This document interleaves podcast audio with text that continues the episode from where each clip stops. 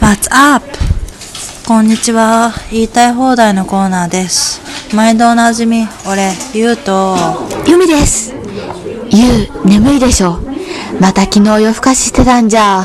俺、低血圧なもんで。じゃ、今週もハガキ行きましょう。えっと、鬼若村さんからです。まったく、最近の若いもんは、史実を正しく理解せずに、名前だけ取ってくれば格好つくと思うよって。それだけならいいもの、その作り話を安易に信じる輩がどんどん増えている。そっとしておいてほしいのに。だ、そうです。今回はおじいちゃんからなのかな？それにしては、最後の一文が妙に気になりますね。もう電話してみましょう。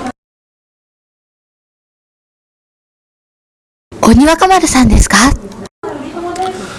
ああ本当に来たのか。よく知る名前の方でよいぞ。はい、弁慶さん、お話をどうぞ。鬼若丸って弁慶のことだったの？知らなかったのか。電子辞書でも一発引けば載ってるぞ。まあ弁慶の名前が一人歩きしすぎたからな。本当に。本やら演劇やらどれだけあるのかもわからん。それは僕も思いますよ。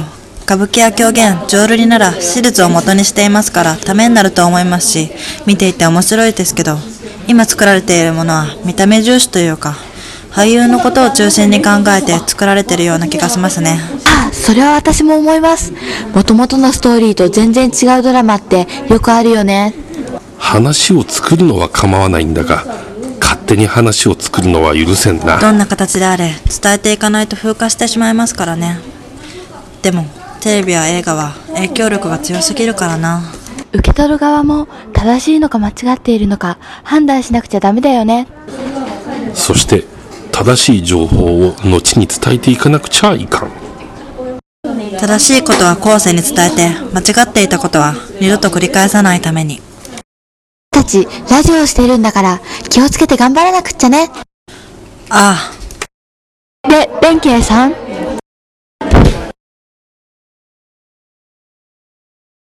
切れてるよ。あああまだ聞きたいことたくさんあったのに本当に向こう図に蹴られると痛いんですかとか弁慶士に本当に座ってたんですかとかゆう、弁慶大好きだったんだ。もちろんだ弁慶は最後まで義経を守りきろうと必死だったし何より強いしだからあんなに緊張してたんだ。いつものゆうらしくないなぁとは思ったけど。ああちゃんと話しておけばよかったまあまあ、伝説は伝説のままにしといた方がいいかもよ。それよりほら、挨拶。はーい。この WhatsApp、言いたい放題は今回で終わります。ご拝聴ありがとうございました。大日まで。What's up?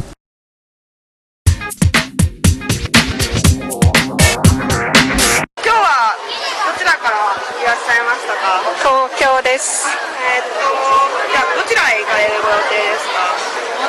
長谷寺へ写経を。と今鎌倉を世界遺産に登録してもらうための準備が進んでるんですけどご存知でしたか？はい、知ってます。じゃあ鎌倉がもし世界遺産に登録されるとしたらどこがふさわしい場所？ふさわしい場所。えー、ま小町通りから鶴岡八幡宮と北鎌倉にかけての道なり。はい。ありがとうございます。